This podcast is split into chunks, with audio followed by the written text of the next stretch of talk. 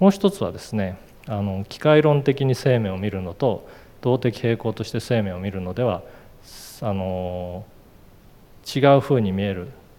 もう一つ非常に面白い話題を提供してみたいと思います。それはですね薬がなぜ効くかっていうことなんですね。あの私は大変なあの花粉症を持ちでして、えー、春先になると、えー、ひどい目に遭います、えー、くしゃみ鼻水涙止まりませんでそういう時にですね、えお医者さんに行くと抗ヒスタミン剤というものを、えもらいます。じゃあ抗ヒスタミン剤ってどういうふうに効くのか、えそもそも花粉症っていうのはですね症とつきますけれども、え病気じゃなくて私たちの免疫系が持ってる、え正常な防衛反応なわけなんです。でも現代社会があまりにもこう清潔になりすぎたせいで本来そんなに過剰に戦う必要がない花粉みたいなものに対して過激に反応してしまうのが、まあ、花粉症だと言われています。でそのメカニズムはどうなってるか私はあえてメカニズムと言いますけれども、えー、花粉がやってくると免疫細胞の一つがそれを察知して細胞の中に溜めているヒスタミンというものを放出します。これは細胞と細胞の間をつなぐ信号物質のようなものでそれがばらまかれるともう一つの細胞がヒスタミンレセプターというアンテナのようなものでヒスタミンを捉えて敵が来襲したっていうことを知ってですねくしゃみとか鼻水とか涙を分泌するような反応を起こすわけです。これによってできるだけ花粉を早く洗い流そうとするまあけなげな反応が花粉症なわけです。でもこれがまああまりにも過激に起こってしまうんで花粉症はしんどいじゃあこれを治すためにはどうすればいいかそれはこの2つの細胞の関係性を遮断してやればいいわけです。でそういうふうにして生み出されたのが、えー、抗ヒスタミン剤というものでまさに機械論的な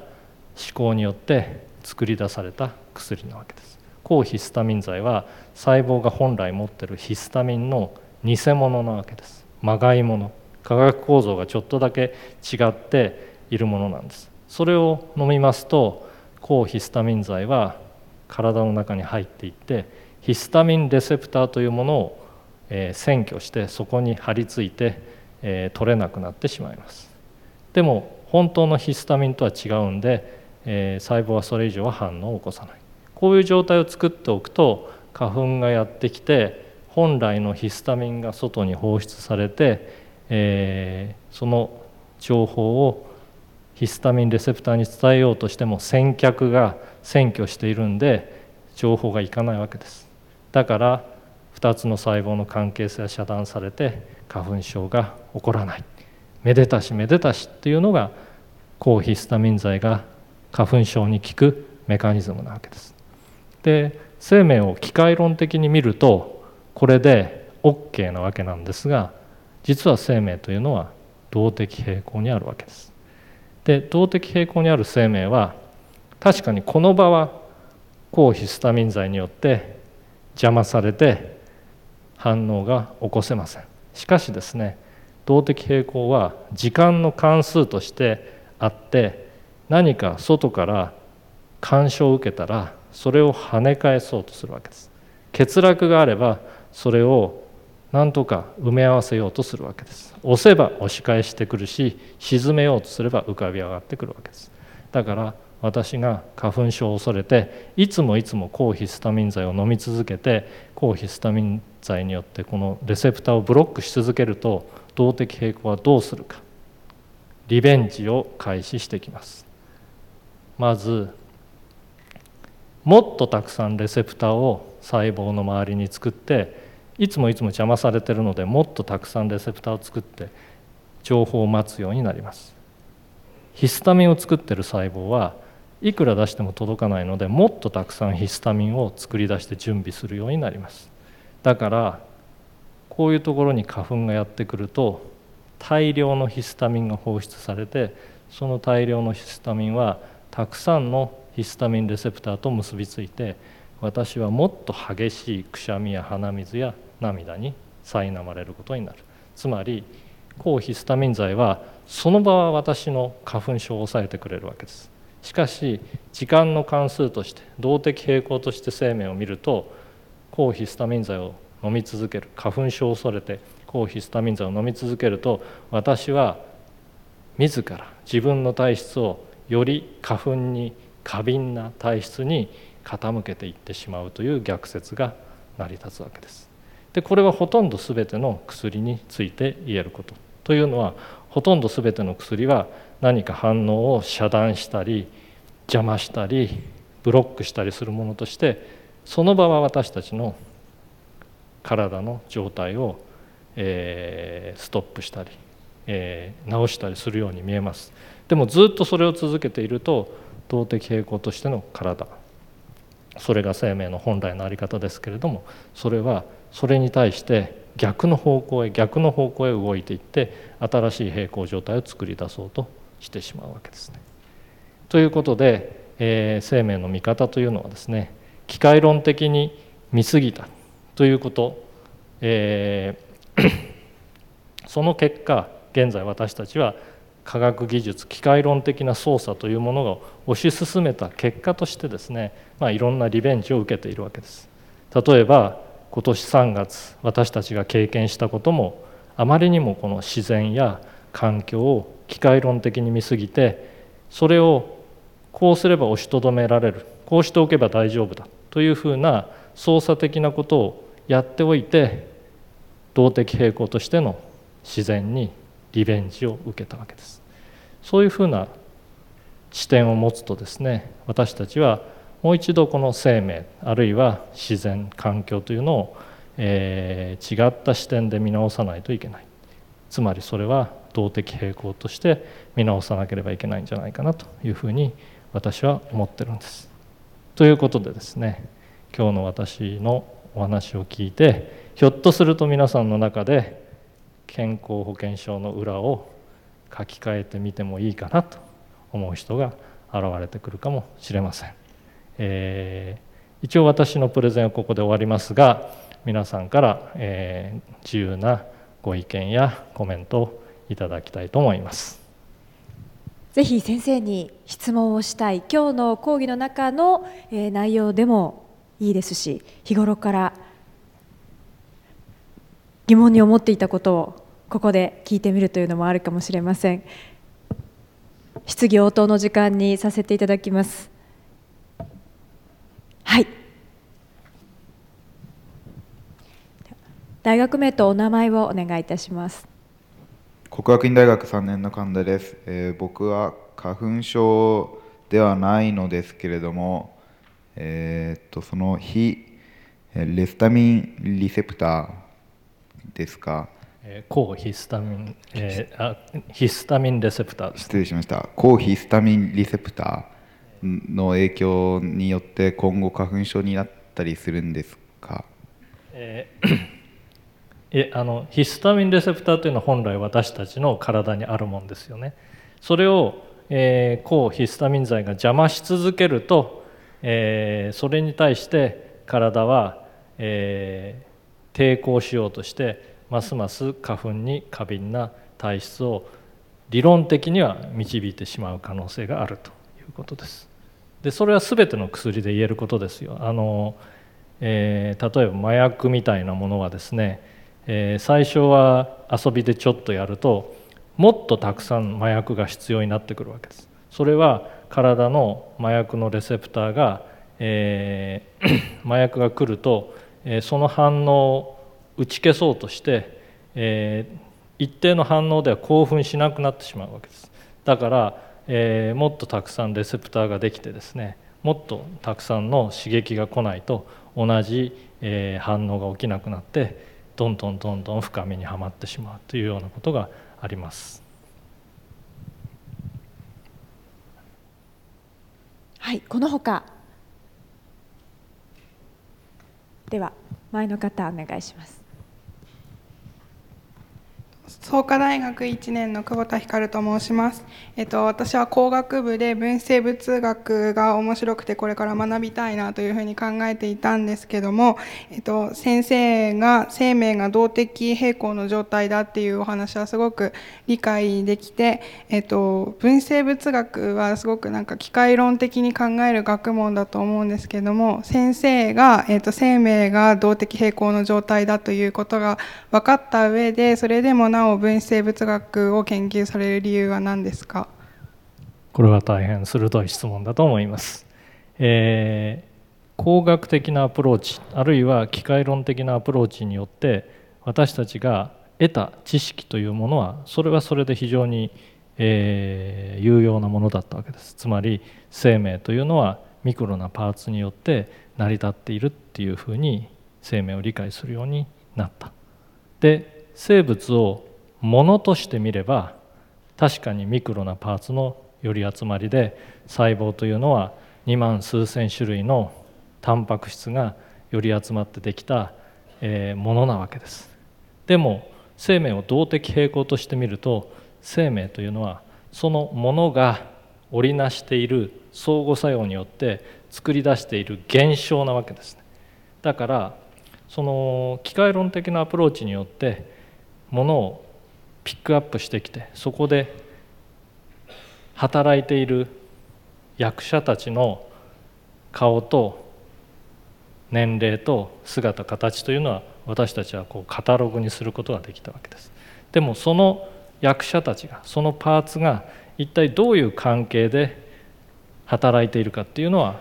これからの分子生物学の課題なわけです。ですから分子生物学はあるステージを終えたとは思うんです。つまりそれは、えパーツをピックアップして探してくるというその時代は人ゲノム計画の終焉とともに終わったわけです。しかしそれがどういう関係性にあってどういう動的平衡状態の中で相互作用をしているかっていうのはこれから考えなければいけない大事なことなので、えそういう時代に、え生命科学というのはステップアップしていくんじゃないかなと思います。ですから是非え分子生物学を続けてください。このほかこれを聞いてみたい。あ後ろの方でも手が上がっていますね。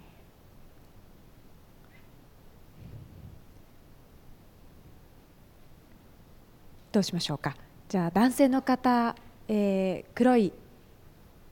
後ろの方ですね。はい。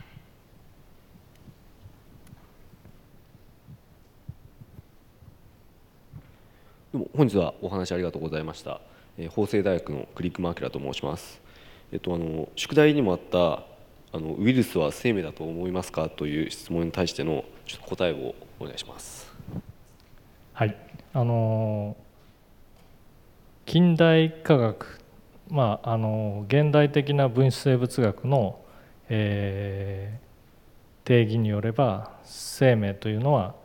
DNA を持っていてあるいは RNA を持っていて自己増殖をする自己複製をするものが生命だというふうに、えー、定義されたわけです。だからこそ、えー、DNA の二重らせん構造というものが非常に重要な大発見だったわけです。二重らせん構造というのは生命が複製する、えー、メカニズムを教えてくれていましたから。その定義に立てばウイルスというのは自己増殖する最小の単位ですから紛れもなく生命体だとウイルスは生命だということができます。でも生命は動的平衡の状態にあるものを生命と呼びたいというふうに私は考えています。動的平衡というのは絶え間なく内部が交換されているということです。絶え間なく入れ替わっている。どうして絶え間なく入れ替わってるかっていうと、えー、どんな仕組みの中にでも必ず問題が蓄積されていくわけです。それは難しい言葉で言うとエントロピーの増大と言いますけれどもどんな堅牢に作っておいた建物でもだんだん傷んでくるし錆びてくるし酸化が進むし変性が起こってくるわけです。でそれに対抗するために生命はわざと自分を壊して作り直す壊して作り直すっていうことを繰り返している。動的平衡状態にあるのは自分の内部にたまるエントロピーを常に捨てながら新しく作っていくということによって秩序を守っているわけです。そういうふうに生命を定義するとつまり生命というのは動的平衡状態にあるものだというふうに定義するとウイルスはそれだけを見ると止まっているわけです DNA が殻によって包まれているわけでそこには物質の交換も情報の交換もエネルギーの交換もないわけです。もちろんそれが細胞に寄生して複製を始めるとその状態では動いていますけれどもそれは細胞が動いてるからですよね。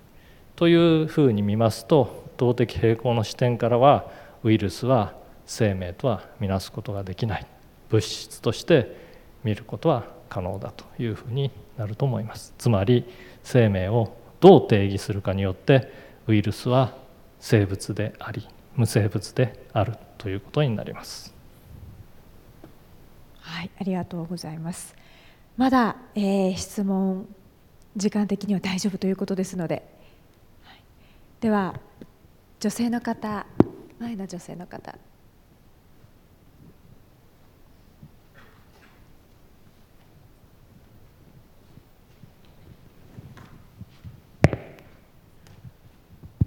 日本大学で、えーと、実は教えている立場のものなんですけれども亀井と申します、えーと、先生が先ほどあのルドルフ・シェーンハイマーさんの「生命は機械ではなく生命は流れだ」っていうことであのまあ、一つ前の斉藤先生のお話とも通じる引用をされたかと思うんですけれどもこの方が教科書にも出てこなくて論文ももう隅の方に追いられているというお話だったんですがこの方との出会いというかそういったものを教えていただきたいなと思います。はい、あのシェーンハイマーは、え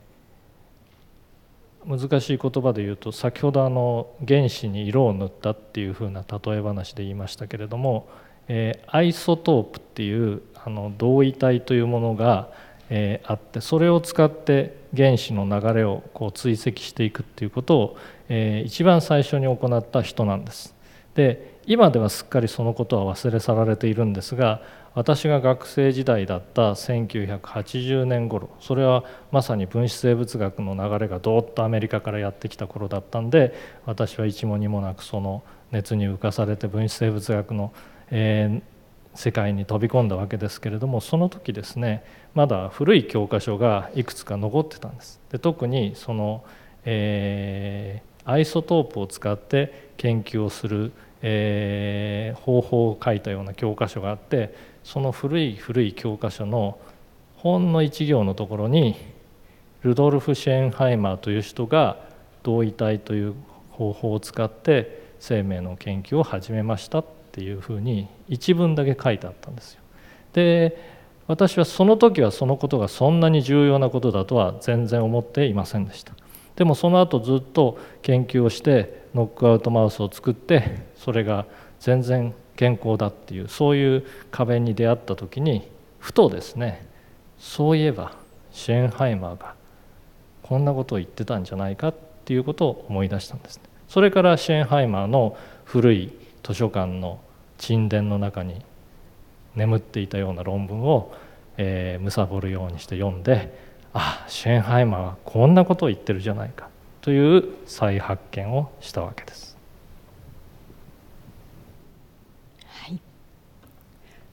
他にも質問があれば。はい。じゃあ男性の方。だんだん調子が出てきます、はい、では男性の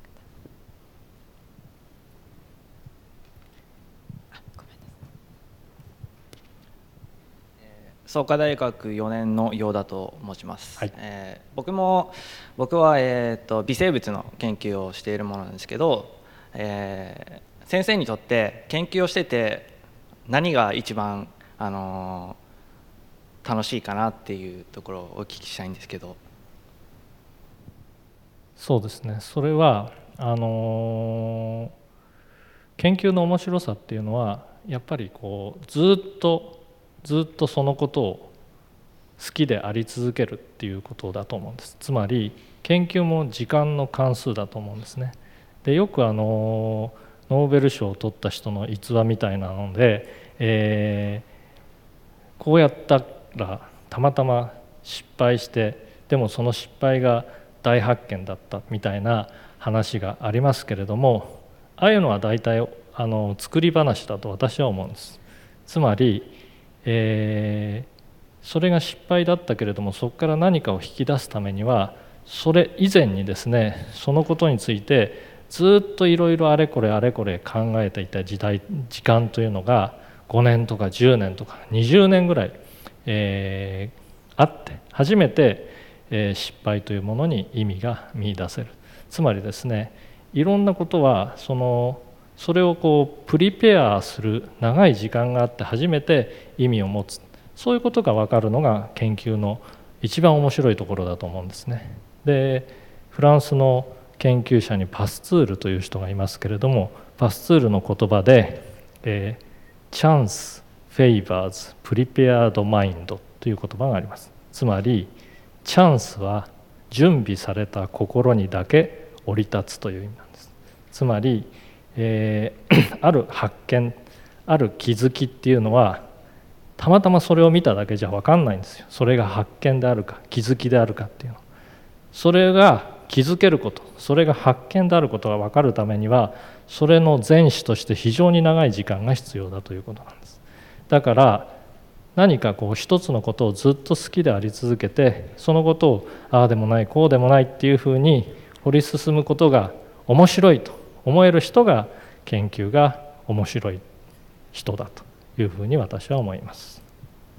頑張ってくださいね。チャンスをつかむためには準備が必要だということですよねそこまでの。ではあの最後の質問にさせていただきます。もう一つ。じゃ先生当てていただいてもいいですか？好みで。じゃあその2人の方に一つずつ聞きましょう、はい、国学院大学の中島と申します、えっと、お話ありがとうございました。あの先生はあの生命に関して研究をなされてあのいらっしゃるんですがあの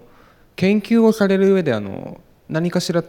まあ、タブーみたいなものはあのご自分だったりで決めていらっしゃったりするんでしょうか？例えばこうあのネズミはこういいけどなんというかここの細胞だったりこの仕組みをいじくったりするのはあのもう倫理的にちょっとあのためらわれるだとかあの自分としてはあのどんなに人類に利益があってもしてはいけないのではないかとかいった。そういうあのタブーみたいなものはご自分の中ではあるんでしょうか？あの役に立つ研究をしようと思うことが私にとってのタブーです。つまり研究っていうのは常にそれが一体何の役に立つんですか？一体どういう意味があるんですか？っていうふうに問われ続けて研究をしてしまいがちになります。しかもそうしないと研究予算が取れなくなったりします。でも研究の本質は特に科学技術と呼ばれる技術の方は役に立つことが求められるとは思うんですが科学技術の科学の方はこの世界がどう成り立っているかっていうことを知りたいっていうことですよね。それは役に立つからお金になるから産業のシーズになるから行うものとは全く違うわけです。だからこれがなぜ役に立つかっていうことをできるだけ問わないようにしてこれは一体どうなっているのかっていうことを問おうとしているわけです。それは非常にしばしば難しいことなんですが心の中に留めていることではあります。はい、えっ、ー、とお話ありがとうございました。茨城大学の本間と申します。えっ、ー、と先生の動的平衡という視点から見ると、あの人類全体っていうのが一つの生命として見れるのかなっていうのが一つ疑問にありまして。あともしその観点から人類全体が生命として見れるのならあの人類全体の死っていうのがどういうふうに定義されるのかなっていうことに興味を持ちました。あの動的平衡の定義は要素は絶え間なく入れ替わっているけれども全体としてバランスが取れてる。そしてその要素は機械の部品のように基板の上にはめ込まれているんじゃなくて必ず相補的な関係性によって成り立ってる。ちょうどジグソーパズルのように前後左右上下の関係性のようにによって成り立っててそれが緩く広がっていて全体としてエネルギーや情報や物質の交換をしているものが、え動的平衡だというふうに捉えると人間社会は間違いなく動的平衡にあると思います。えー、例えばサッカーのチームだって動的平衡にあるあの私が書いた「動的平衡」っていう本はサッカーのあの岡田監督がとても気に入っていただいて僕も動的平衡でサッカーをしたいというふうに彼は言っていました。つまり選手が一人一人その周りとの関係性だけで瞬時に動きながら全体として平衡が保てるようなそういうチームができれば非常に強いというふうに彼は言ってくれたわけです。岡田さんそれはその通りですね。でも動的平衡に最も不必要なものは監督ということになるわけです。なぜならば動的平衡というのは中央集権的な仕組みじゃない。誰か命令を出さなくても個々の要素の関係性だけで成り立つのが動的平衡なわけです、えー、でも岡田監督はつまり最後は監督なんかがいらないチームが最強のチームだと言いたいんじゃないかなと思うんですね。そういう意味では人間の社会というのも一つの動的平衡だと思います。そしてその動的平衡は個々の要素が死んでも必ず平衡状態は新しい平衡状態として次の状態にこう受け渡されていくわけですね。そういう意味では動的平衡は死なないんです。動的平衡としては死なない。個々の要素は後退していくけれどでそれはまさに生命の歴史で生命の歴史というのは38億年ずっと最初に作り出された奇跡的な動的平衡がバトンタッチされながらその時々でちょっとずつ進化を遂げながらも平衡状態生きているという動的平衡状態が、えー、紡がれて現在に至っているわけです。でこれは必ずしも人間がずっと生きながらえるかどうかは分かりませんけれども何らかの方法でバトンタッチされて動的平衡としての生命活動というのは今後も続いていくというふうに私は希望を持っております。ありがとうございます。ま今動的平衡は死なないというふうに福岡先生おっしゃいましたけれども、まあ、今回3月11日に東日本大震災が起きて